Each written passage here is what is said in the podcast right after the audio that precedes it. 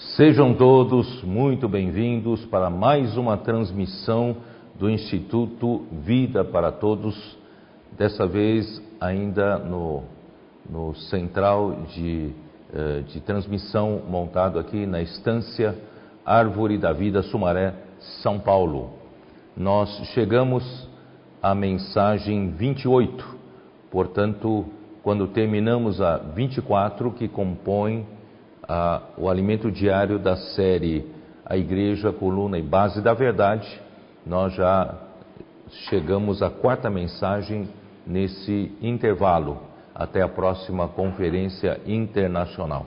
E o título da mensagem 28 é Os 24 anciãos lançam as suas coroas diante do trono. A leitura bíblica está em Apocalipse, capítulo 4, versículo 4 e versículos 10 e 11. Eu vou dar sequência àquilo que falava na mensagem 26 sobre os quatro seres viventes. Os quatro seres viventes de Apocalipse 4 são bem semelhantes aos quatro seres viventes de Ezequiel capítulo 1. Só tem uma diferença que os quatro seres viventes de Apocalipse capítulo 4 tinham seis asas e o, os quatro seres viventes de Ezequiel 1 possuem quatro asas. Eu vou mostrar hoje né, por que disso. E nós também vimos que no, em Ezequiel capítulo 1, quando Ezequiel, né, ele era um sacerdote que completou os 30 anos de idade, deveria iniciar o seu ofício no templo do Senhor, todavia, ele estava em exílio babilônico juntamente com o rei Joaquim. Portanto, não pôde exercer o seu ofício de sacerdote e Deus o usou para escrever essa profecia. Né? Ele se tornou um profeta, né? Ezequiel. E ele viu, ele teve uma série de visões, onde ele escreveu né, nesse livro, e no versículo, capítulo 1, versículo 4, a primeira visão que ele viu, ele viu uma, um vento tempestuoso, né, versículo 4, que vinha do norte, já falamos sobre isso, mas vou repetir. E, a, e o vento tempestuoso é o mesmo vento tempestuoso de Atos capítulo 2, quando a promessa do Espírito, né, enviada pelo Pai, aconteceu ali onde a chegada do Espírito é, era como um vento tempestuoso né, e encheu aquela sala onde eles estavam e desceu, o Espírito desceu né, como língua de fogo sobre cada um deles. Então aqui a mesma coisa, Ezequiel viu a visão e nessa visão chegou uh, um vento tempestuoso vindo do norte. Norte nós sabemos é, onde está Deus, o trono de Deus. Vim, né, é, essa, esse vento vinha da parte de Deus. A chegada de Deus, a chegada do Espírito de Deus, vem num vento tempestuoso. E juntamente com esse vento tempestuoso chegava uma nuvem, uma grande nuvem, toda vez que no, no Antigo Testamento a presença de Deus descia né, sobre, seja tenda da congregação, seja o tabernáculo ou seja o Monte Sinai, descia em forma de nuvem. Né? Então, uma grande nuvem né, descia é, mostrando que a presença de Deus estava ali, com fogo a revolver-se. É, é, então, esse nosso Deus é um Deus né, que ele é cheio de energia, cheio de fogo né, e resplendor ao redor dessa nuvem, e no meio disto, uma coisa como metal brilhante que saía do meio do fogo. Então, aqui representa, eu, eu tenho dito, que Deus ele é a fonte de todas, toda a energia desse universo E mais, ele, ele é que dele é que emana todo o poder, né, toda a energia para que eh, tudo funcione. Né? Então, quem fornece a energia para esse universo é o próprio Deus. Ele é a própria fonte de energia. Então, quando a nuvem que Ezequiel viu estava com fogo revolver-se e aparecia do meio dessa nuvem com fogo um semelhante a metal brilhante. Essa palavra metal eh, em hebraico eu tive dificuldade de pronunciar e um irmão me ajudou, mandou para mim um WhatsApp, né? Eh, ele eh, seria seria em português Shashmal, mas o irmão me, me ajudou que esse CHA ele tem mais som de RA, mas um R arrastado, um R mais forte. Então seria Hashmal. Hashmal, é, em hebraico, hoje, né, significa eletricidade. Já, já tem esse significado, eletricidade. E brilhante aqui é a fonte, né, é, é, é é, o manancial é de onde emana, o ponto que emana a eletricidade. Então ele viu, né, ele viu do meio dessa nuvem com fogo, ele viu um, um, uma, uma, como é que fala, um, um manancial, uma fonte de, de energia elétrica, de eletricidade, né? E aí saía do meio do fogo, tá? E do meio dessa nuvem saía a semelhança de quatro seres viventes, cuja aparência era, era, é, era, era esta, tinham a semelhança de um homem. Então nós é, mostramos para os irmãos nas mensagens passadas que esses quatro seres viventes tinham quatro rostos, né? Eles tinham tinham rosto uh, de homem em frente, né? Da parte da frente, eles tinham o rosto de leão à direita, o rosto de boi à esquerda e por trás o rosto de águia. Mas como eu disse, não que o rosto de águia como, como dos quatro seres viventes estavam com as asas né, unidas umas às outras, então elas formavam, os quatro seres viventes formavam um quadrado. Então, aparentemente, o rosto de águia era virado para o rosto de águia dos outros três. Na verdade, esse rosto de águia em Apocalipse 4 indica que era uma águia voando, uma águia voando. Portanto, é, esse rosto de águia é para dar visão panorâmica para os quatro seres viventes, tá bom? Então, as suas pernas, né?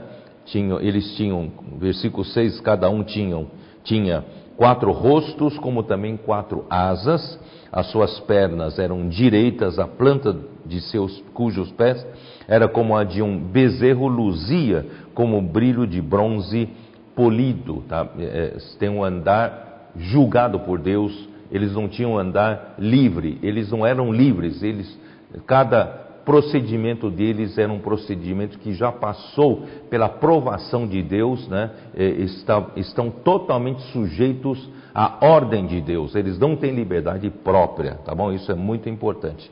E os quatro rostos indicam os seres vivos que Deus criou aqui na terra, só não estão representados, como disse no passado, né? Ah, os répteis, que, que têm como a serpente ser o representante deles, e, e a serpente né, será é, colocada no lago de fogo depois dos mil anos, e também o mar não existirá mais na Nova Jerusalém, novo céu, nova terra, portanto, também não estão mencionados os seres marinhos, animais marinhos. Portanto, os quatro seres viventes representam todos os seres viventes que Deus criou aqui na terra, e os quatro seres viventes têm um homem né, é, é, no seu comando. O homem, Deus, em Gênesis 1, 26, Deus, quando criou o homem, a sua imagem e semelhança, Deus deu uma ordem, Deus determinou que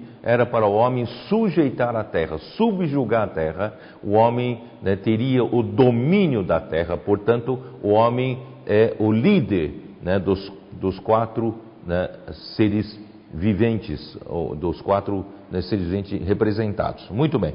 Então, e ainda mais, nós também falamos que representam os quatro aspectos do nosso Senhor Jesus Cristo, quando ele veio à Terra, nos quatro evangelhos, né, Evangelho de Mateus, né, descreve a biografia de um rei, do rei do reino dos céus. O rei, então, é representado pelo animal leão, rei. E Marcos, representado é, um escravo, escravo é um boi, e Lucas é, é, representa, representa, Jesus como um homem, né? ele veio para viver como um homem, e João mostra que ele é Deus. Então é a águia. Então todos os quatro seres viventes estão representados, né? a vida do nosso Senhor Jesus. Nosso Senhor Jesus ele tem todos esses quatro aspectos e quando ele transmitiu essa vida para nós, né, na nossa regeneração do espírito, nós ganhamos essa mesma natureza. Graças a Deus, não temos um homem perfeito como ele tem, a sua humanidade perfeita, nós temos uma vida de rei como ele realiza, como do Senhor Jesus, nós temos uma vida de um boi que é servo de Deus, só sabe trabalhar, não sabe buscar recompensa para si, senão servo de Deus. Nós também temos a vida de um de uma águia, somos, temos a vida de Deus, né, que olha para todas as situações a maneira de Deus, não a maneira do homem. Graças a Deus por isso. Muito bem. Esses quatro seres viventes, esses quatro seres viventes, uh, eles tinham, eles usavam duas, uh, duas asas, né? Uh, cobriam o rosto, tá? Versículo 23 Uh, por baixo do firmamento estavam estendidas as suas asas, a de um em direção a de outro, cada um tinha quatro outras duas asas com que cobria o corpo de um e de outro lado. Quer dizer, então eles tinham quatro asas, mas duas asas eles usavam para cobrir o corpo de um lado e de outro. Somente as duas asas, né? com duas asas, eles operavam para servir a Deus. Tá? Isso quer dizer o quê? No nosso serviço a Deus, na obra do Senhor, nós devemos procurar nos ocultar, não buscar glória para si, não buscar aparecer né, na obra do Senhor, porque a Deus pertence toda a glória, toda a honra. Né? Nós não podemos roubar a glória do Senhor. Portanto, quando servimos ao Senhor, não busque a sua glória, não busque a sua fama, não busque o holofote, né? nós devemos é nos ocultar. E com as duas outras asas nós né, voamos. Isso está, por exemplo, em João 7,18, ali fala que aquele que né, faz a sua própria obra, né, busca a glória, a sua própria glória. Mas Jesus veio aqui na terra não para fazer a sua própria obra, não para falar as suas próprias palavras, mas é para né, procurar a glória de Deus, não a dele, tá bom? E os quatro seres viventes, uh, é muito interessante que, que aqui descreve uma coisa que eu nunca entendia direito, né? Uh, versículo 11 eu já li, né? Assim, eh, eu já expliquei, assim eram os seus rostos, suas asas se abriram, se abriam em cima, cada ser tinha duas asas unidas, cada uma a do outro, outras duas cobriam o corpo deles, tá? Já expliquei. Então essas duas asas com que, né, cada ser vivente usava para servir ao Senhor, para se movimentar, mas eles não tinham liberdade individual, eles estavam com asas unidas nas asas da, dos outros seres viventes, tá? Então são assim duas asas, né, do, um, ser vivente estou de frente para você, de frente para a câmera, né, com as mãos, com perdão, com as asas unidas às asas dos outros. Né? O outro, por exemplo, a minha lateral esquerda estaria assim, ó, estaria assim, tá? E o outro que está por trás estaria assim. E do lado direito estaria assim. Então são os quatro seres viventes formando um quadrado. E eles tinham, com as duas asas que eles operavam para fazer a obra de Deus, as duas asas estavam presas, estavam unidas, né, às asas dos outros seres viventes. Isso quer dizer o quê? Deus não quer individualismo, Deus quer que nós aprendamos a trabalhar em coordenação com os irmãos. Nós temos, muitas vezes nós gostamos de fazer as coisas sozinhos, né, mas Deus quer nos né, fazer aprender a trabalhar em conjunto. É, versículo 12, né, versículo 12, Ezequiel 1, isso sempre me intrigou, né, essa, essa maneira de explicar. Cada qual andava para sua frente, para onde o Espírito havia de ir, iam e não se viravam quando iam. Eu não entendia, né? Porque se, se os quatro seres viventes que formavam um quadrado, se cada um andasse na, à sua frente, os quatro iriam, iriam se separar, iriam se distanciar.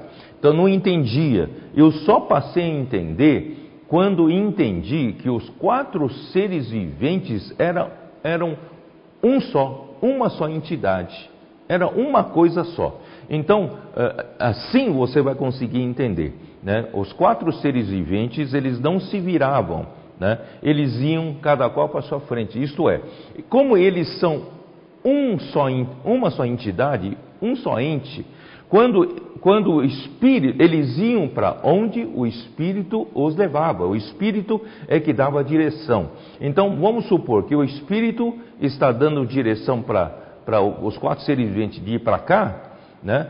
Eu, eu, eu, como parte desse quadro, dos quatro seres viventes, eu sigo né, esse que está de frente. Em outras palavras, se você pensar os quatro seres viventes como um só, não tem, não tem, uh, não, não precisam virar, não precisam recuar. Na verdade, o ser vivente, ele só tem frente. Ele só tem frente, ele só vai para frente, só que ele vai na direção do Espírito. Se o Espírito for para cá, os quatro seres viventes vão. Isso é uma tremenda de uma, de uma lição nós precisamos aprender, nós precisamos aprender uh, seguir o Espírito, né? Uh, e perceber, ter a sensibilidade de que o Espírito está indo em uma determinada direção, eu preciso aprender a seguir. Isso uh, eu dei na, minha live de quinta-feira, eu expliquei um pouco melhor. Isso quer dizer o quê? Vou, vou dar um exemplo prático. Quando uh, o irmão Dong insistiu muito na comportagem, mostrou para nós né, a figura eh, de sumo sacerdote com peitoral e assemelhava aquilo que Pedro Valdo, no passado, praticou a chamada comportagem.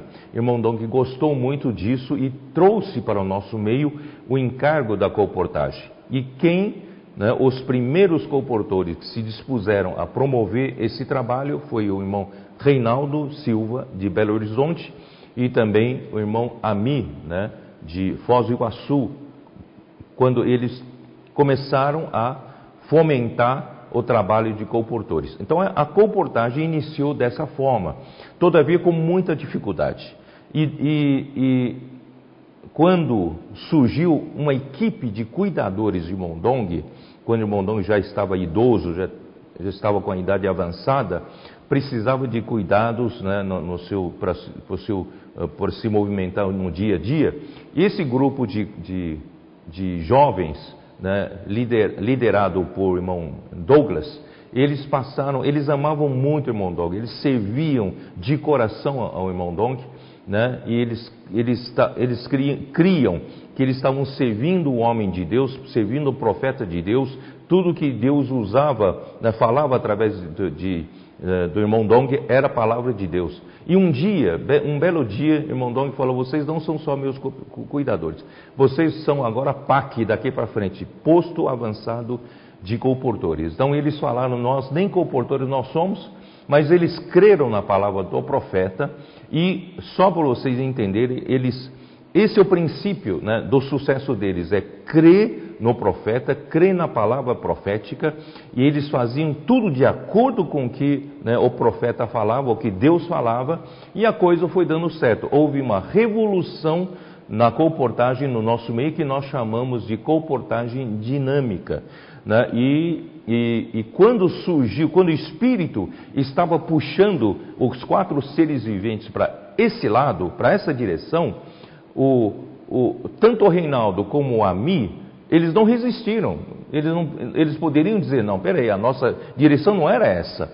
Né? Não, mas eles simplesmente obedeceram e entenderam que o Espírito estava levando para essa direção. Isso quer dizer o quê?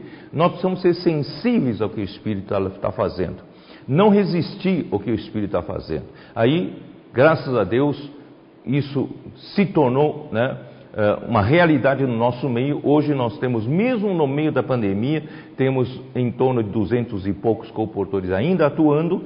Né? Nós estamos distribuindo uh, eh, 8 mil livros por dia. Isso já está trazendo muitos resultados, muitos frutos. Muitas pessoas nos conhecendo, conhecendo a palavra, estão buscando né, igreja, a vida da igreja para viver.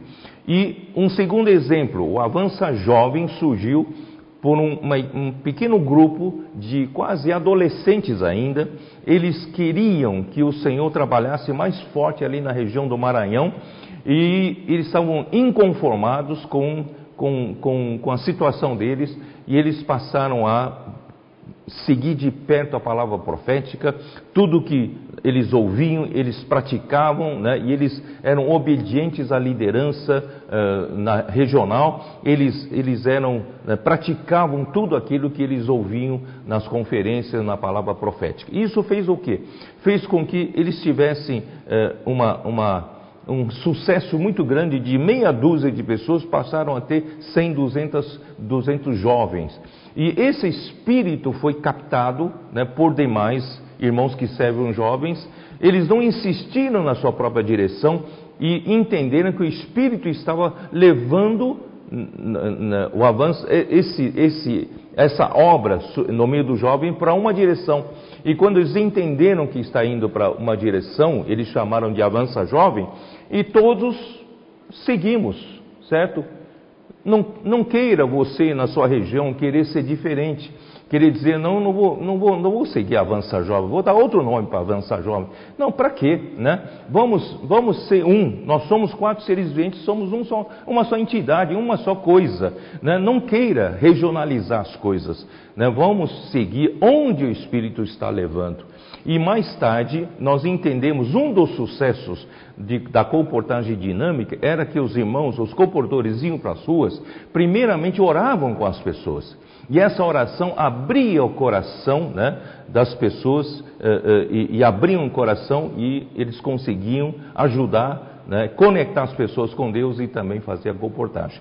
E isso, eh, com isso, eh, os irmãos da igreja em Niterói perceberam né, que esse é um caminho do Senhor. Eles começaram a praticar, fizeram a camiseta né, com os dizeres: Posso orar por você? E todas as quintas-feiras eles iam para uma praça, né, colocavam uma, uma, uma, banca e começaram a fazer, né, orar com as pessoas na praça. Irmãos, isso então, né, isso se isso se passou, divulgou-se entre as igrejas, virou a prática das igrejas. Né? E, e, e, nós temos insistido, irmãos, irmãos, vamos fazer os mesmos dizeres da camiseta que eles fizeram. Para que fazer diferente? Né? No começo, algumas igrejas quiseram, queriam fazer diferente, mas quando nós entendemos que o Espírito está indo para uma direção, não, não faça diferente. Né? Vamos seguir o Espírito, vamos ter a simplicidade e obediência. Tá? Então vamos, vamos entender, nós somos uma só obra, nós somos um só corpo, nós somos um só, os quatro seres viventes se movem né, como um só homem, de acordo com a direção que o Espírito nos dá. E outra coisa eu queria dizer para vocês que os quatro seres viventes, eu tenho insistido que os quatro seres viventes estão no céu, né? É, Ezequiel viu essa visão aparentemente no céu, mas eu digo para vocês que esses quatro seres viventes estão no céu conectados conosco, conectados com a terra. Única coisa diferente, irmãos, é que é que nós também seguimos o Espírito. Eles seguem o Espírito, nós seguimos o Espírito. Então o Espírito ele é está na dimensão espiritual está, né, está conosco está no céu. Quer dizer, o Espírito está na dimensão espiritual. Única coisa de diferente é que nós, homens, nós temos esse corpo, essa carne, para poder viver aqui na terra. Então, o que interessa a Deus é executar a sua vontade, né, como é feita no céu, executar aqui na terra. Então, para Deus poder executar a sua vontade na terra, Deus precisa ter corpo. E nós oferecemos, consagramos como sacrifício vivo, santo e agradável a Deus, esse corpo para que Deus possa fazer a sua vontade aqui na terra. Então nós, no espírito, estamos ligados, conectados com os quatro seres viventes. E os quatro seres viventes executam né, a vontade de Deus na terra por meio dos nossos corpos, por meio de nós, a igreja. A igreja hoje né, é, é constituída de pessoas né, vivas que têm corpo aqui na terra. Nós executamos o que os quatro seres viventes executam na presença de Deus, executamos aqui na terra. Portanto, precisa haver essa essa, eh, essa conectividade entre nós e os quatro seres viventes para Deus poder realmente concluir esta era na era do Apocalipse. Nós estamos num momento muito especial, irmãos. Né? Vamos uh, realmente fazer de tudo, não buscar nossa própria vontade, deixar de, na, de lado nosso, nosso individualismo, deixar de lado até nosso, nosso regionalismo, deixar de lado né, a nossa vontade própria né, e, e, e buscar né, até a nossa obra própria, vamos buscar né, a vontade de Deus que seja feita como Deus quer agir por meio dos quatro seres viventes que aqui na terra, usando o nosso corpo na igreja, Deus possa operar né, aqui entre nós na terra. Muito bem. Então, uh, versículo, uh, voltando para versículo 13. O aspecto dos quatro seres viventes era como um carvão em brasa, a semelhança de tochas de fogo, corria resplendente por entre os seres e deles saíam relâmpagos. Os seres viventes zigue-zagueavam à semelhança de relâmpagos. Então, esses quatro seres viventes, irmãos, como eles saíam do meio do fogo, eles saíam do meio da fonte de, da eletricidade, metal brilhante, que é elétron, né? Uh, eles saíam do, do meio da, da, de Deus, que é essa, essa fonte imensurável de energia, de eletricidade, de, de fogo, né, de alta temperatura, quer dizer, energia térmica, quer dizer, nosso Deus, ele é essa fonte. Os quatro seres viventes estão sempre conectados com essa fonte. Isso indica que nós também, queridos irmãos, precisamos aprender a estar conectados né, com essa fonte imensurável de energia. Devemos estar sempre energizados. Não deixe a sua bateria descarregar sem recarregar. Precisamos estar com a energia sempre né, uh, cheia dentro de nós, com, com, com, como diz, sempre como carvão em brasa, né, e como uh, a semelhança de tochas, né, o fogo corria entre os quatro seres viventes como metal derretido ali, né, tão, tanto que era né, a energia térmica ali, e deles saíam relâmpagos. Relâmpago já dissemos que é um fenômeno da descarga elétrica. Deus precisa nos usar para dar essas descargas elétricas, para passar essa energia para todas as pessoas. Por isso, irmãos, não vão ficar só em casa estudando, estudando mensagem, né, nos tornando espirituais de escritório. Precisamos sair às ruas, precisamos ir, né, levar esse, essa descarga elétrica para as pessoas. E, e nem todas as pessoas, né, o, próprio ambiente do mundo é um ambiente estéril, um ambiente refratário à descarga de Deus, à energia de Deus. O mundo jaz no maligno, está debaixo do governo de Satanás, ele é isolante, ele não quer que a palavra de Deus, a vida de Deus, a energia de Deus seja descarregada na humanidade. Então esse mundo é hostil. Eu tenho dito isso para os comportores, não estranham quando vão para as ruas, eles vão encontrar um ambiente hostil,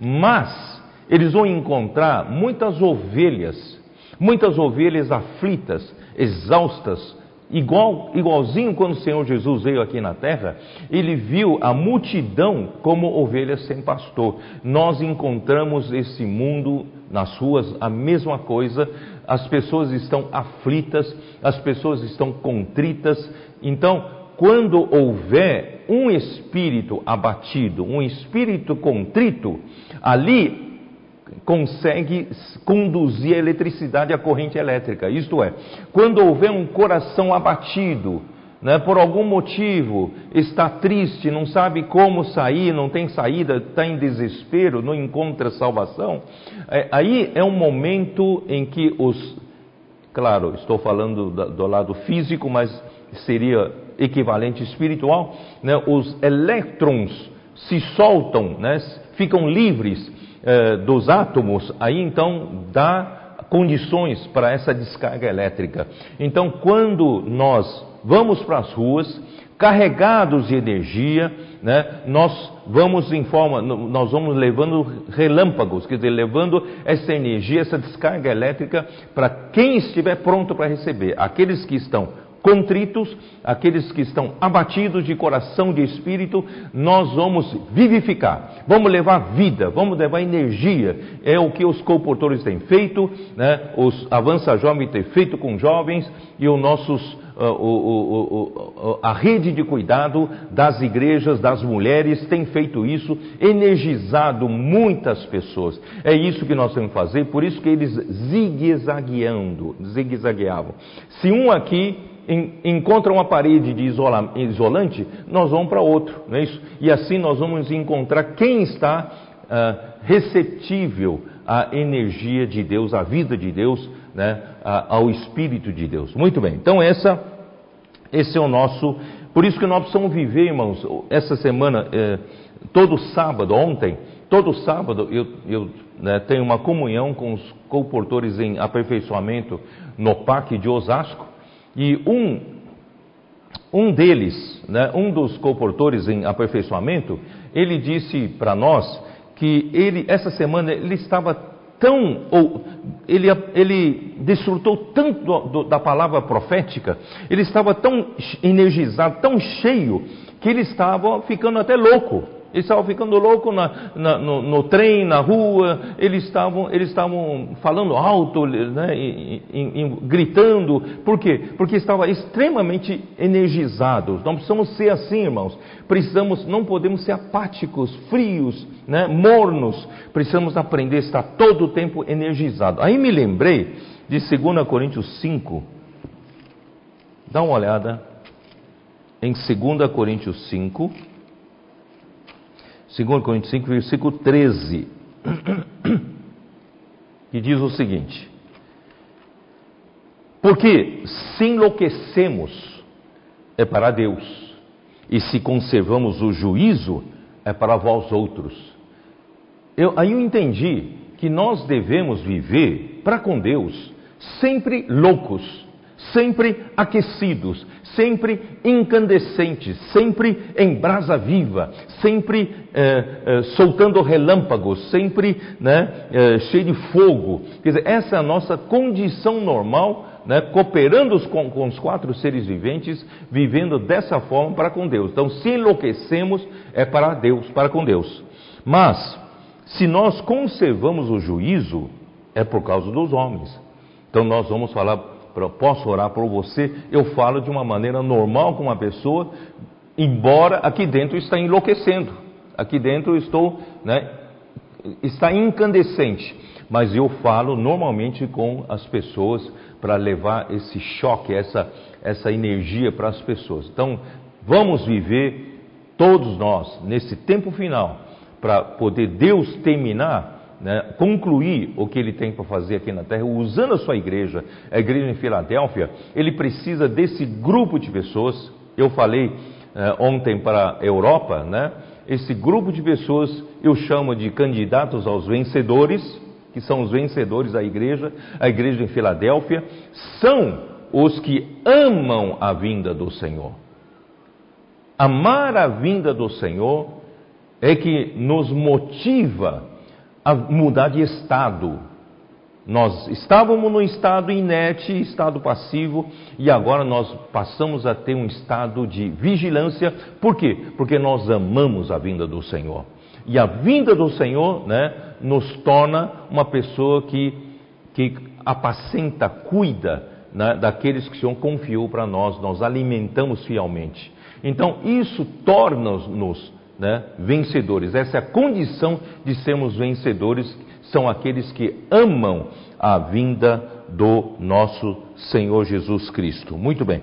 E voltando lá para Ezequiel 1, falar um pouquinho das rodas, tá bom?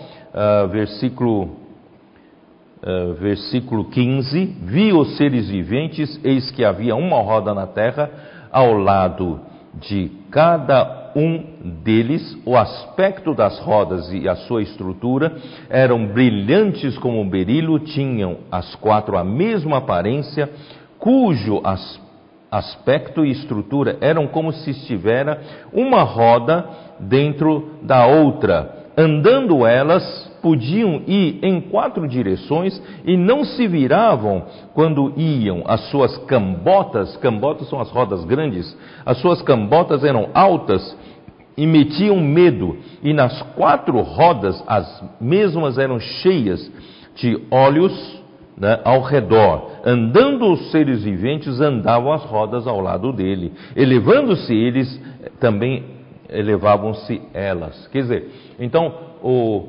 o, os seres viventes que representam nós aqui na Terra, nós precisamos trabalhar em conjunto, coordenado. Nós somos um só, um só corpo, né? Nós somos uma só igreja.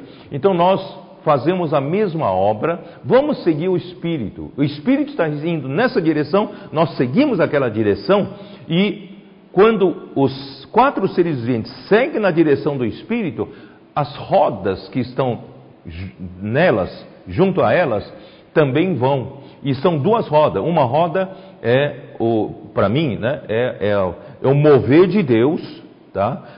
É, executado, executando a obra de Deus por meio de, de nós, e somados nós estaremos fazendo a, o mover de Deus no aspecto macroeconômico. Deus realmente está avançando no seu plano, no seu, na sua economia, tá bom? Então, é, é muito importante isso os quatro seres viventes seguiam o Espírito. Vamos ter sensibilidade do Espírito. Né? Não tem a sua própria direção. Vamos seguir o Espírito que, é, que vem de acordo com a palavra profética. A palavra profética está no Espírito que nos fala e nos dá direção, certo? Então vamos seguir o Espírito. Seguindo o Espírito, aquilo que executarmos, aquilo que fizermos da vontade de Deus, as rodas vão promovendo o mover de Deus. Nós estamos indo para frente, estamos indo né, para a conclusão da economia de Deus. Muito bem. Aí, versículo 21, andando eles, andavam elas, e parando eles, paravam elas. Elevando-se eles à terra, elevavam-se também as rodas juntamente com eles, porque o espírito dos seres viventes estavam nas rodas. Então nós todos seguimos o espírito, e o espírito também está na roda, é interessante isso, né? O espírito está nos dando direção, o espírito eh, também né, está no mover, está dentro das rodas, né? Tudo isso é uma questão espiritual, é para onde o Espírito quer nos levar. Bom, versículo 22, sobre a cabeça dos seres viventes havia algo semelhante ao firmamento como cristal, brilhante, que metia medo estendido por sobre a sua cabeça. Eu já disse isso, mas deixar um pouco mais claro. O firmamento aqui, nós podemos, para vocês entenderem melhor, é como se fosse o céu o céu. Né?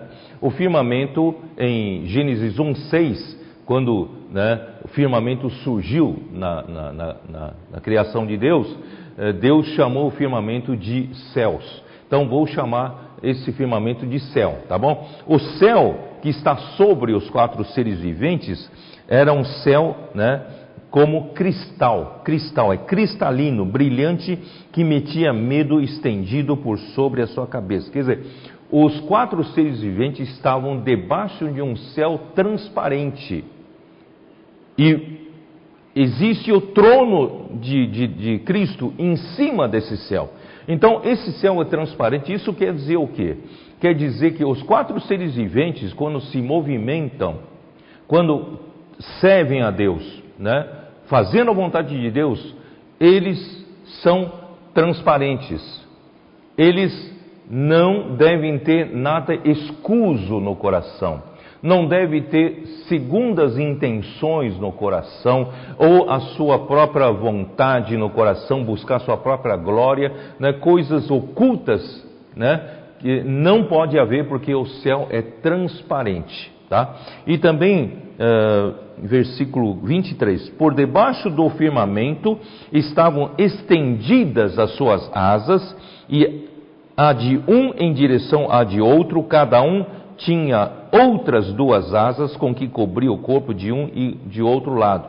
Quer dizer, além da transparência que precisamos ter, cada um no, no, na execução da vontade de Deus, no serviço a Deus aqui na terra, nós precisamos, a nossa coordenação também deve ser transparente. Quer dizer, a minha coordenação com outro irmão, eu não devo ter um pé atrás, não devo desconfiar, não devo fazer uma coisa uh, em meu benefício, não em benefício do corpo. Quer dizer, nós, nós, até na coordenação precisamos aprender a ser transparentes para não dizer, precisamos ser honestos, sinceros, precisamos servir ao Senhor em conjunto, em coordenação com o corpo, com os irmãos, em sinceridade, em transparência e em honestidade. Tá? Amém. Bom, uh, aí sim, versículo 24: andando eles, uh, Andando eles, ouvi o tatalar das suas asas como rugido de muitas águas, como a voz do Onipotente, ouvi o estrondo tumultuoso como o tropel de um exército, parando eles, abaixavam as asas. Então, quando esses quatro seres viventes, andando como um só homem, né, como nós aprendemos a andar como um só homem, e seguindo a direção do Espírito e o mover de Deus sendo produzido por meio do no nosso, no nosso andar seguindo o Espírito, o que, que vai acontecer? O tatalar das asas, essas asas, duas asas que, eu, que um cada ser vivente pode usar para voar, na verdade, usa ainda unidos, unidas uma às outras. Então não tem a liberdade própria, nós temos que fazer tudo em conjunto. E quando aí, nessa condição perfeita de coordenação né, e de seguir a direção, a execução da vontade de Deus, o tatalar das asas é como rugido de muitas águas, como a voz do Onipotente. Quando o universo presenciar esse momento perfeito, da coordenação perfeita aqui na Terra, com os quatro seres viventes, executando a vontade de Deus, queridos irmãos, eu quero crer que estamos na era do Apocalipse, estamos fazendo isso. Que o Senhor possa cada vez mais nos tornar um, tornar unânimes, sabe? Sem outras direções, sem outras palavras, vamos seguir na mesma direção com humildade, não é isso? Em transparência, nós vamos indo em direção à, à conclusão da obra de Deus aqui na terra. E, eh, e aí o que, que vai acontecer? Com isso, vai ouvir um estrondo tumultuoso, né? Como o tropel de um exército. Graças a Deus que nós estamos em um exército e um exército caminha, tá? Um exército caminha numa marcha, num ritmo. É o andar stoiquel, está em Gálatas. Dá uma olhada em Gálatas. Senhor Jesus. Gálatas. Capítulo, né? Capítulo 5, uh, eh, versículo 25. Se vivemos no espírito, andemos também no Espírito. Esse, esse andemos também, o andar aqui é estoiquel. Estoiquel é andar debaixo de um mesmo ritmo, mesma regra, mesma, mesma direção, mesma marcha, colimados, não é isso? Uh, em fase, é, é uma marcha de um exército. Por isso que quando nós aprendemos a obediência, Aprendemos a viver em simplicidade, em coordenação com o corpo, sendo obedientes à palavra profética, executando a mesma ordem. O que, que vai acontecer? Nós vamos ser esse exército caminhando em marcha com a mesma mesma cadência, mesmo ritmo, né? somos todos em fase, colimados, nós vamos concluir a vontade de Deus. Irmão, nessa hora não tem individualismo, não tem a vontade própria, vamos fazer né, para que isso aconteça. Tá? Uh, voltando lá para Ezequiel, tá? Uh, versículo 26: Por cima do firmamento que estava sobre a sua cabeça havia algo semelhante a um trono, como uma safira. Sobre essa espécie de trono estava sentada uma figura semelhante a um homem. Aqui, em cima do céu dos quatro seres viventes, havia um trono. E esse trono estava sentado nele um semelhante a um homem. Aqui indica que nosso Senhor Jesus Cristo venceu e Deus o entronizou e o fez sentar à sua direita, e Deus faz questão de Cristo, como homem, ser o rei sobre todas as coisas e também sobre as nações. Muito bem, então esse que está, esse é, é o nosso rei. Ele que comanda os quatro seres viventes, ele que nos comanda, né? Versículo 27. Viu como metal brilhante como fogo ao redor dela, desde os seus lombos daí para cima e desde os seus lombos e daí para baixo, via como fogo e um resplendor ao redor dela. Né? E ele, ele viu o que? Ele viu essa figura como um metal brilhante, como a fonte da energia elétrica, como a eletricidade, né? o manancial, de, o, o, o o ponto né, inicial uh, da eletricidade, um, que, emana a eletricidade. Né? Então, havia, né, aqui não está muito claro, eu, eu, eu acredito que seja assim: em cima dos lombos para cima, ele via electro, viu metal brilhante, ele via electro, e do, do lombo para baixo via fogo. Então essa pessoa é energizado eletricamente e também tem fogo. Eu vou explicar a diferença entre eletro e fogo, tá bom? E esse é o nosso Senhor Jesus. E nós não podemos ser diferentes. Nós devemos ser esses que estão incandescentes, cheio de energia elétrica e também cheio de fogo, tá? Uh, versículo 28. Como o aspecto do arco que aparece na nuvem no dia de chuva. Assim era o resplendor ao redor. Esta era a aparência da glória do Senhor. Vendo isto, caí com o rosto em terra e ouvi a voz de quem falava. Eu vou explicar esse versículo, vou explicar um pouco sobre o arco, o arco-íris, tá? Vou explicar vou explicar a, essa aparência da glória.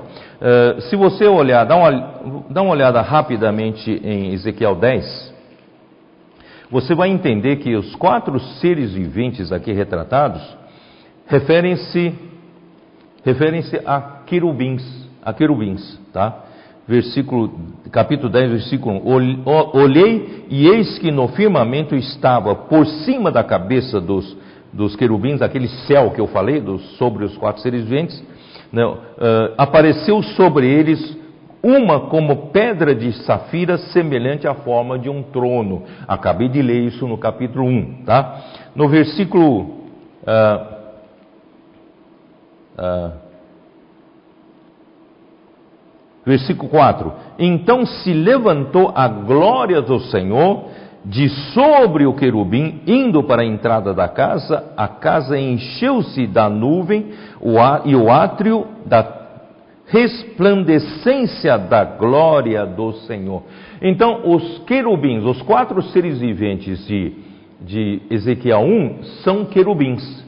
E os querubins estão diretamente relacionados com a glória do Senhor, a glória do Senhor.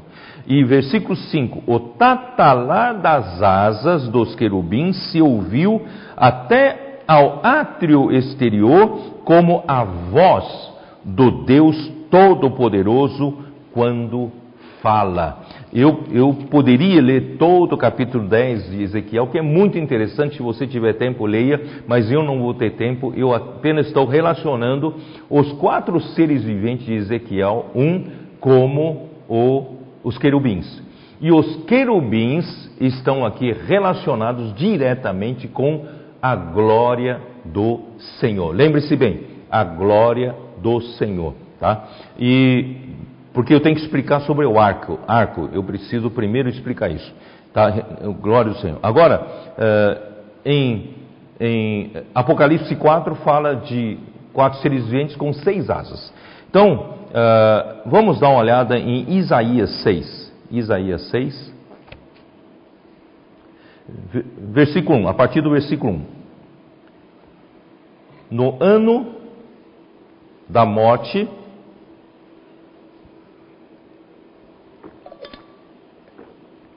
no ano da morte do rei Uzias, eu vi o Senhor assentado sobre um alto e sublime trono, e as abas de suas vestes enchiam o templo.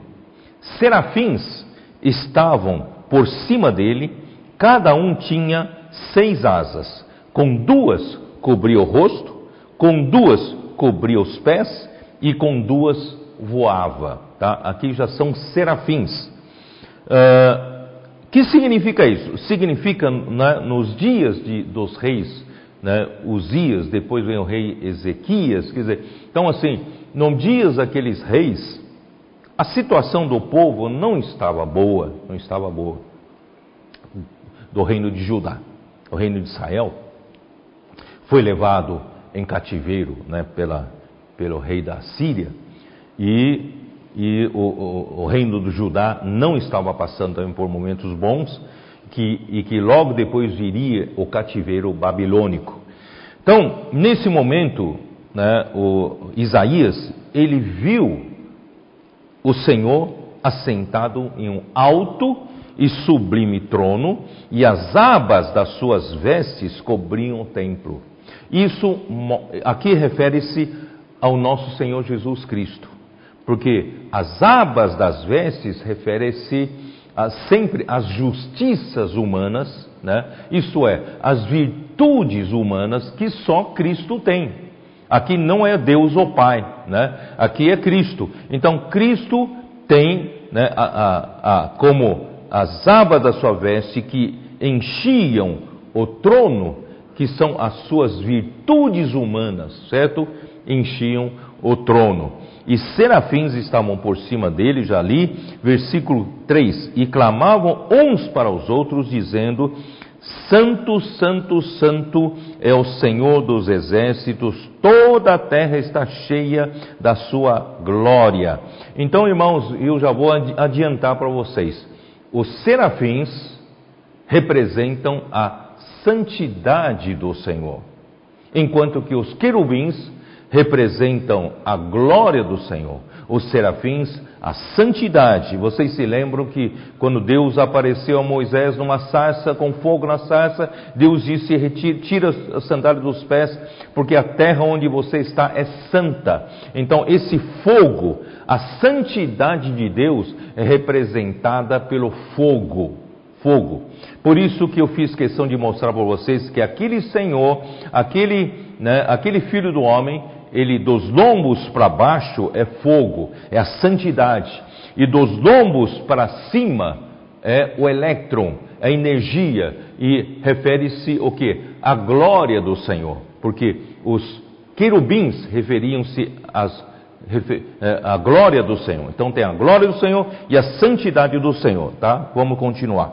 Uh, as bases do limiar se moveram à voz do que clamavam, clamava, e a casa se encheu de fumaça. Então disse eu: Ai de mim, estou perdido, porque sou homem de lábios impuros, habito no meio de um povo de impuros lábios, e o, os meus olhos viram o Rei, o Senhor dos exércitos. Então eu não sou digno, ele é santo, santíssimo. Eu sou, né, eu sou homem eh, de lábios impuros e habito no meio de, de um povo de lábios impuros. Né? E, e então um dos serafins voou para mim, trazendo na mão uma brasa viva, que tira do altar como um, uma tenaz. Com a brasa tocou a minha boca e disse: Eis que ela tocou os teus lábios e a tua iniquidade foi tirada e perdoado o teu pecado. Irmãos, quando eu falo dos quatro seres viventes, viviam como brasa viva, e que nós também devemos viver nesse ambiente de brasa viva. Eu não estou falando do, do, do, do, a gente viver realmente no meio de brasa. É que essa brasa viva, né, nos santifica. O fogo é aquele que santifica a tudo. Né? Antigamente não se tinha né, uh, antibióticos, não se tinham anti-inflamatórios e tal. O que, que eles faziam? Para fechar a cicatriz, para desinfetar cicatriz, usavam o fogo, um metal incandescente e, e, e, e cauterizavam ali as, os ferimentos. Então, uh, ali para evitar também infecção, produção de bactérias. Portanto, o fogo é para eh, santificação, né? é para santificar, para limpar, para purificar.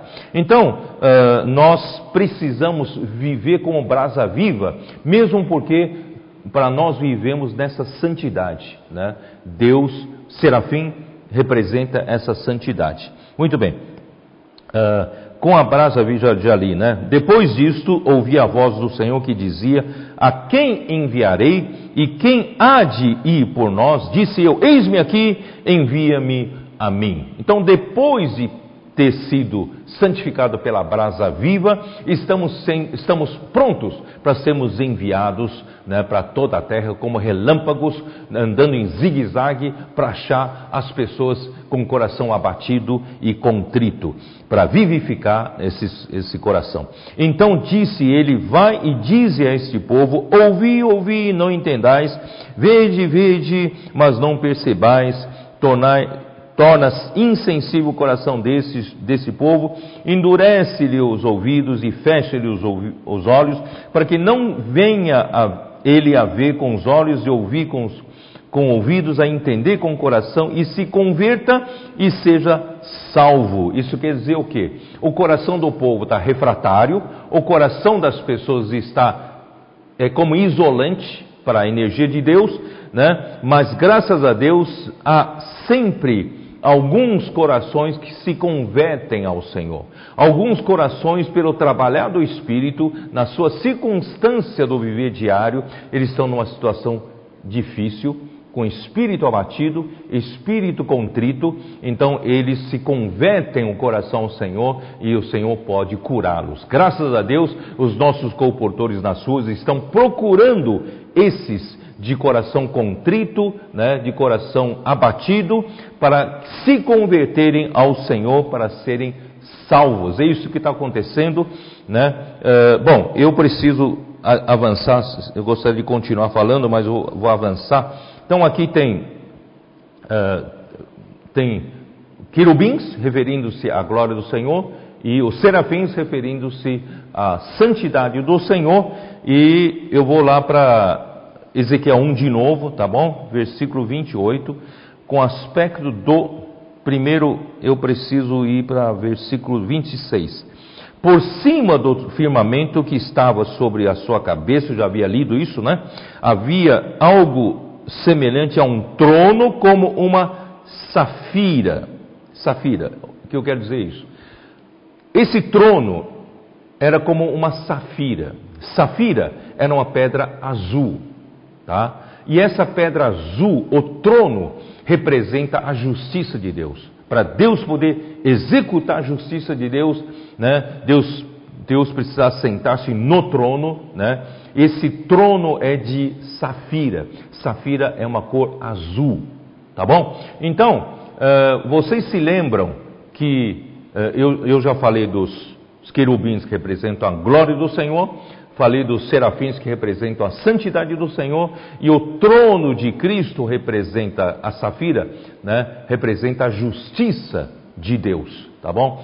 Vocês se lembram que quando o homem, depois da queda dele, ele foi, foi uh, foi, foi expulso do jardim do Éden e Deus colocou o que no caminho para o jardim do Éden para que o homem não voltasse lá enquanto não resolvesse né, as três exigências de Deus, tá bom? Vamos lá, está em Gênesis 3, versículo 24. Expulso o homem, colocou querubins ao oriente do jardim do Éden e o refugir de uma espada que se revolvia para guardar o caminho da árvore da vida. Querubins representam a glória de Deus, a espada representa a justiça de Deus e o fogo que revolvia a espada representa a santidade de Deus. Então, esses três itens são três itens primários, são três itens básicos, né, de, da, da, dos atributos de Deus, do que Deus é, tá bom? Então, são, é onde eu quero chegar para mostrar para vocês, no versículo 28, como o aspecto do arco que aparece na nuvem em dia de chuva. Bom, vocês sabem que o arco-íris, o arco-íris, uh, todas as cores que nós temos, que, que nós conseguimos enxergar com os nossos olhos, elas são compostas de três cores básicas. Vocês se lembram, vocês sabem disso? Três cores primárias. As três cores primárias, você pode combiná-las e fazer qualquer outra cor. Qualquer outra cor, tá? Uh, a cor, as três cores primárias, né? É o amarelo, é o azul e o vermelho. O amarelo é representado pelo electro, né? O amarelo é representado né, pelo, pelo, pelo, pela eletricidade, pelo eletro, pelo metal brilhante, que né, por, por isso que quando fala dos querubins, né, é retratado o eletro, porque o amarelo representa a glória de Deus, a glória de Deus. E o azul é o azul da safira, do trono, né? trono, trono de safira, representa a justiça do Senhor, é azul. Então nós temos a, o amarelo, nós temos o azul. E o vermelho é a cor do fogo, e que representa a santidade do Senhor, por isso que é retratado em Isaías 6, com aquela brasa de fogo para santificar né, os lábios de Isaías. Então nós temos as três cores primárias que representam o que? O amarelo representam a glória do Senhor, que representam o trono, representam a justiça do Senhor e a, a, a, os serafins, né? o fogo representa a santidade do Senhor. Então esses três itens são três itens primários, eh, básicos para enquanto Deus executa a sua economia, em todos os itens existem esses três itens combinados. Não sei se você entende o que eu quero dizer. Assim como os três itens de co três cores primárias se combinam para formar outras cores, então os três itens primários né, da, dos atributos de Deus formam uh, uh, qualquer atributo de Deus necessário para tratar em qualquer situação. Vocês estão entendendo? Então, graças a Deus, nós temos esse arco-íris. De um lado, mostra a fidelidade de Deus, que Deus não vai mais destruir o homem com a, com a sua. Uh, com, com dilúvio, com a, com a inundação. Mas, por outro lado, quer dizer que Deus vai cuidar do homem a partir desses três itens primários. Deus vai cuidar do, desse universo, cuidar da sua criação, sempre baseado nessas, nesses três itens básicos, que é a glória do Senhor, a justiça do Senhor e a santidade do Senhor. Tá? Então eu espero que vocês possam. E no fim, né, versículo 28, como o aspecto do arco que aparece na nuvem, estou falando de Ezequiel 1, né? Uh, no dia de chuva, assim era o esplendor em redor, esta era a aparência da glória do Senhor. Quer dizer, no, o resultado final do trabalhar, da justiça do Senhor, né, da glória do Senhor, da, da santidade do Senhor é para apresentar como resultado essa aparência da glória do Senhor. A glória do Senhor, né, deveria ser a aparência final, tá bom? E eh, vendo isso cair com o rosto em terra, ouvi a voz de quem falava. Muito bem. Então, onde eu quero chegar com isso? Agora sim podemos voltar para Apocalipse capítulo 4. Eu já vou preparando para terminar e também abordar o tema, o título da mensagem, que não falei nada sobre isso, certo? Então, o capítulo 4, tá? Vou, vamos, vamos ler o capítulo 4. Senhor Jesus.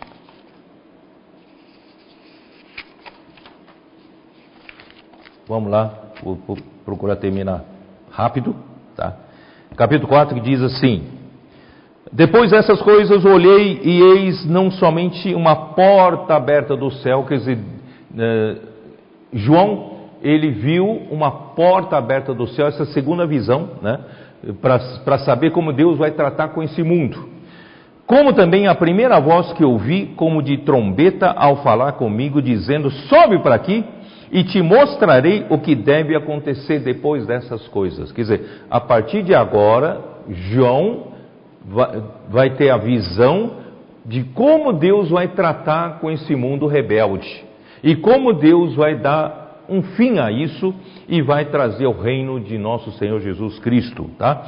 Imediatamente eu me achei em espírito e eis armado no céu um trono e no trono alguém sentado, tá? Tem esse Deus, ele está no governo sobre todas as coisas quando nós pensamos que as coisas estão vivendo eh, sol, solta, a soltas, eh, desgoverno, acontecendo injustiças, mas não, Deus está no trono e tem alguém sentado nele, que é Deus. E esse que se acha sentado é semelhante no aspecto à pedra de jaspe e de sardônio. Jaspe, na verdade, jaspe é uma pedra de jaspe de várias cores. Tá? Mas muito provavelmente esse jaspe aqui, ele é bem transparente, mas tem a cor verde, verde escura. Então refere-se o que nosso Deus é cheio de vida. Né? Ele antes de tudo vida. Quando a gente mostra em fogo tudo, mas no fim das contas ele quer dar vida e vida em abundância. E a, e a, e a pedra de sardônio é uma pedra vermelha que indica logo de entrada nós precisamos de, da redenção de Cristo. Por isso que, que nas doze pedras né, do, do assumo sacerdote do peitoral, a primeira pedra é, é sardônia vermelha, entramos pela porta do, da redenção e termina a última pedra é jaspe. E a muralha da Nova Jerusalém será de jaspe, cheia de vida, e também a primeira camada, o primeiro fundamento né, do, da muralha também é jaspe. Então a vida é tudo aqui. Uh, aí então, ao redor do trono há um arco-íris semelhante no aspecto a esmeralda. Esmeralda também é uma cor verde, mas provavelmente essa cor verde representa todos os seres vivos. Então esse arco-íris tinha um aspecto de esmeralda, porque o arco-íris é como Deus vai tratar com a sua criatura. Como eu disse agora há pouco, o arco-íris é formado por três cores primárias e nós temos três itens básicos né, de Deus, da, da glória de Deus, da justiça de Deus, santidade de Deus, é que compõem tudo que Deus né, trata com a sua criação. Tá? Então, esse é o arco-íris. Deus não vai destruir na fidelidade de Deus, não vai destruir o homem mais com dilúvio, pelo contrário, Deus vai tratar com a sua santidade, justiça e glória para com a sua criação. Tá? Ao redor do trono há também 24 tronos, e assentados neles 24 anciãos, vestidos de branco, em cujas cabeças estão coroas de ouro. Muito bem, aqui 24 ele é um múltiplo de 12. 12 vezes 2. 12, ele é um número completo na administração de Deus. Quando Deus trabalha, no, o produto final é sempre 12, tá? doze portas da Nova Jerusalém, não é isso? Doze fundamentos, doze, né? Uh, doze é o número completo da administração de Deus. E 2 vezes 12 dá 24. Esse 24 nos leva, nos remete para os turnos que os sacerdotes faziam para servir ao Senhor. Quando Davi, você pode ler em 1 Crônicas, né, capítulo 24 e também capítulo 25.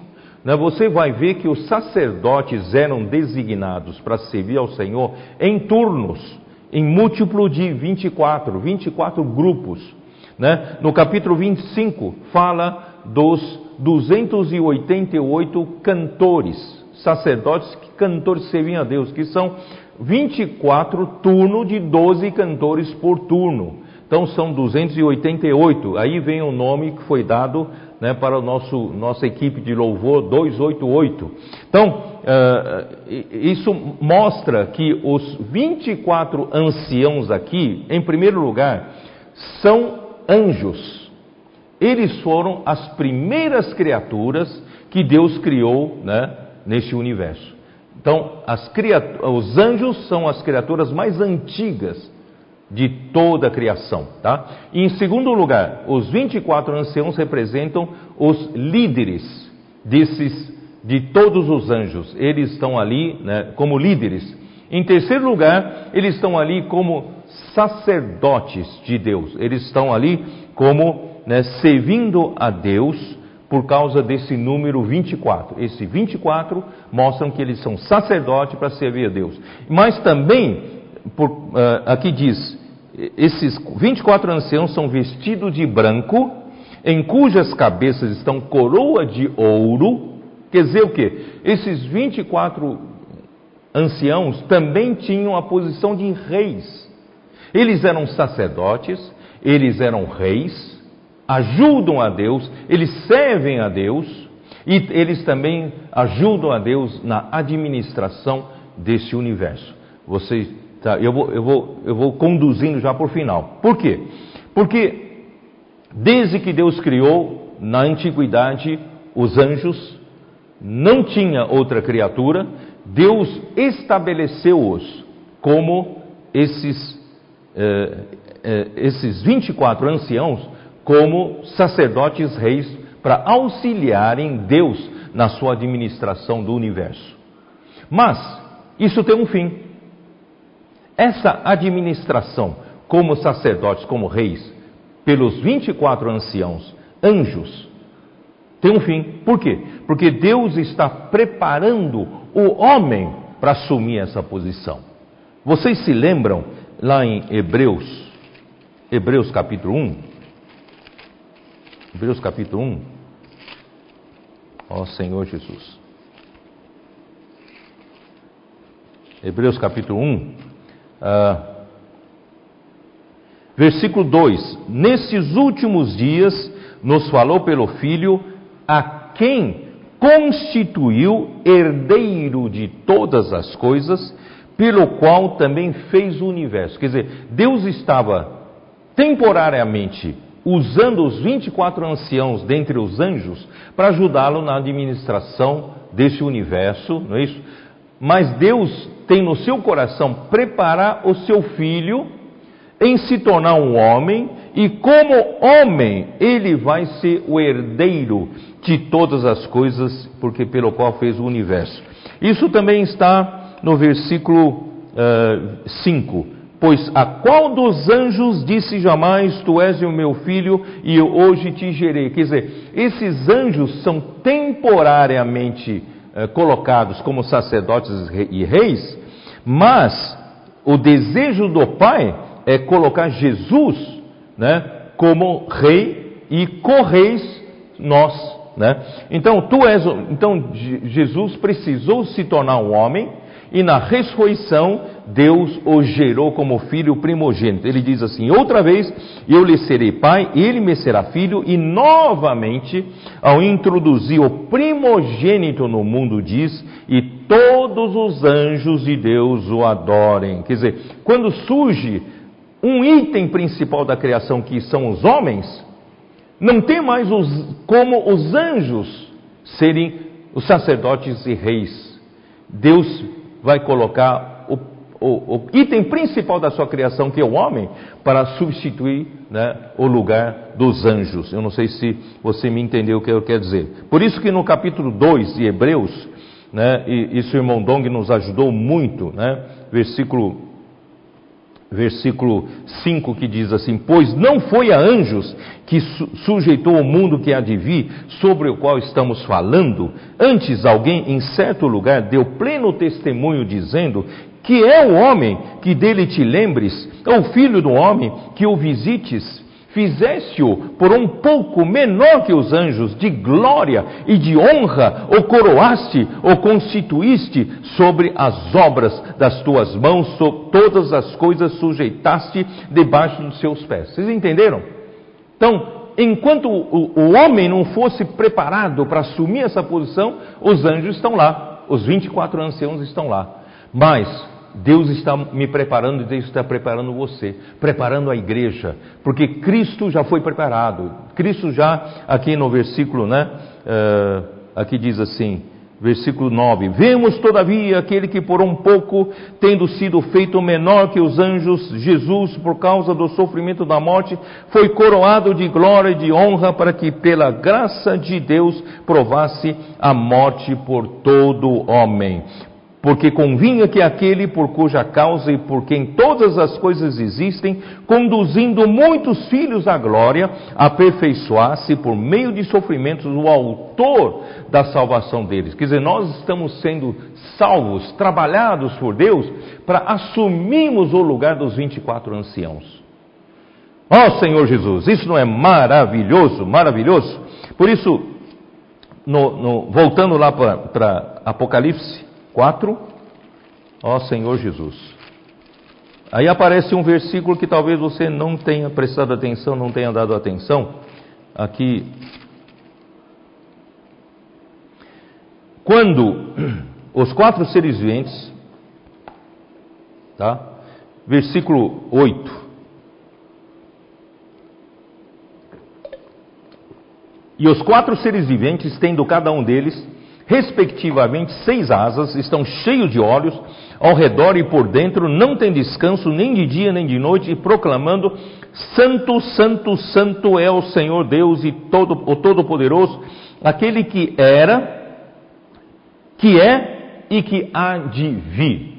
Tá? Aí quando chega no versículo 9, quando esses seres viventes derem glória, honra e ações de graça, graças ao que se encontra sentado no trono, ao que vive pelos séculos dos séculos, quer dizer, quando esses quatro seres, aqui fala quando, ainda não deu, quando, quando esses seres viventes derem glória, honra e ações de graça, é porque esse trabalho está pronto. Deus está fazendo esse trabalho conosco. Esse trabalho está sendo executado. Quanto mais cedo a gente aprender obediência, aprender nos coordenar com os outros, aprender a trabalhar como um só homem. Quanto mais nós aprendemos a seguir a direção do Espírito pela palavra profética, mais rápido será o trabalho para nós chegarmos nesse dia preparados e prontos para assumir o trono lá. Então, quando os seres viventes deram, derem glória, honra, e aqui fala ações de graça, porque quem fez tudo isso é o trabalho da graça, é o Senhor quem fez. Então nós só temos que agradecer ao Senhor, porque não é por obra, não é pela força, não é por poder, mas é pelo meu espírito, assim diz o Senhor dos Exércitos. Quer dizer, então tudo foi, está sendo feito por Deus e nós apenas cooperamos com Deus. E quando chega nesse momento, os 24 anciãos prostrar-se-ão diante daquele que se encontra sentado no trono, adorarão ao que vive pelo século dos séculos e depositarão as suas coroas diante do trono e proclamando. Eles vão, eles vão deixar de reinar porque Deus, Deus vai colocar o que vai reinar definitivamente, que somos nós. Tá? E, e proclamando: Tu és digno Senhor e Deus nosso, e receber a glória, de receber a glória, a honra e o poder, porque todas as coisas tu criaste, sim, por causa da tua vontade vieram a existir e foram criadas. Todas as coisas foram criadas, irmãos, para esse fim, para Deus colocar o homem, a igreja, né, como como quem vai governar, assumir posição de reis e sacerdotes. Isso já estava no coração de Deus em Êxodo 19. Você se lembra? Êxodo, Êxodo 19. Ó Senhor Jesus.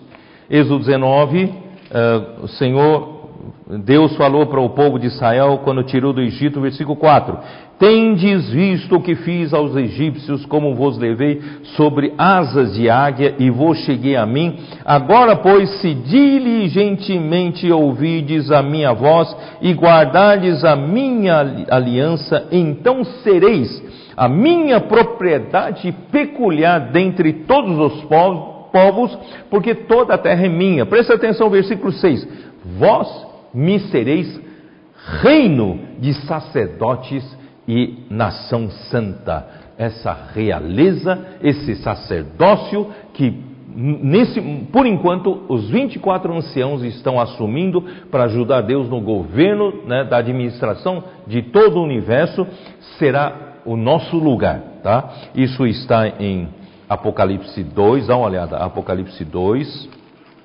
26, 27. Ao vencedor que guardar até o fim as minhas obras, eu lhe darei autoridade sobre as nações, e com cetro de ferro as regerás, regerá e as reduzirá a pedaços como se fossem objetos de barro. Apocalipse 20, versículo 4. Vou ler só a parte final.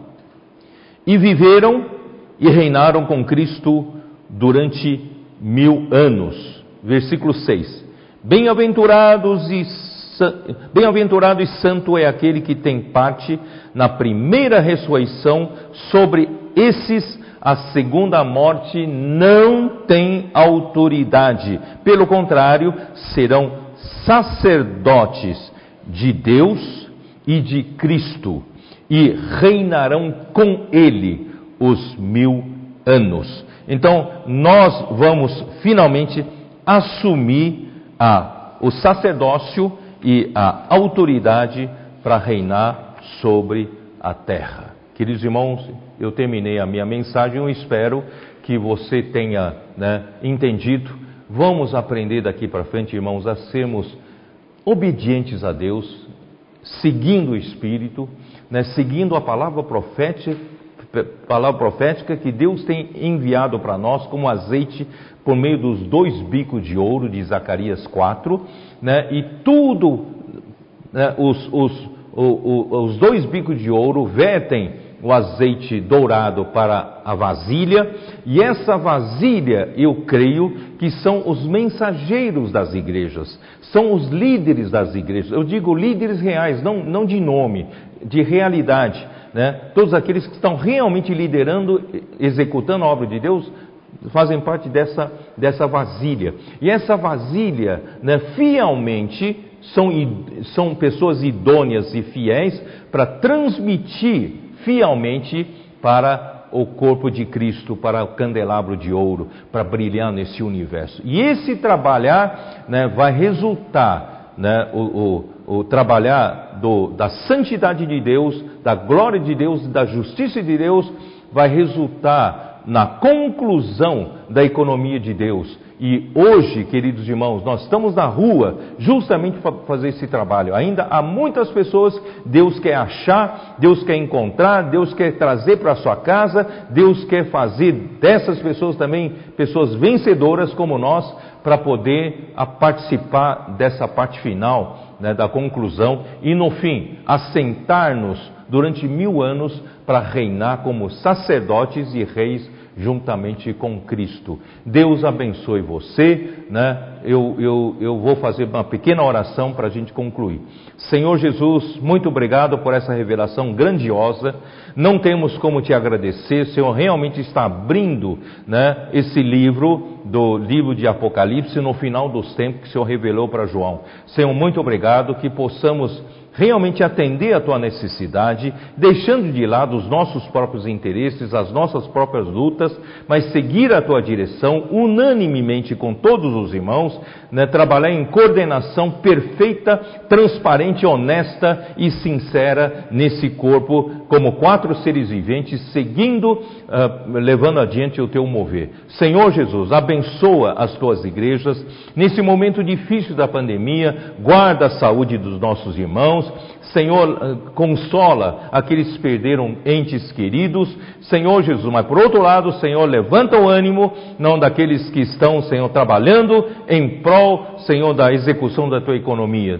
Seja com nossos comportores nas ruas, guarde as suas saúdes, seja que eles sejam realmente como esses seres viventes incandescentes em brasão, uh, uh, carvão em brasa, levando essa eletricidade celestial para as pessoas. Ó Senhor Jesus, e também a rede de cuidados nas igrejas, Senhor, a, a, a Avança Jovem, uh, os CEAPs, Senhor, e todos os itens, Senhor, da obra, Senhor, possa abençoar. Em Teu nome nós oramos. Amém.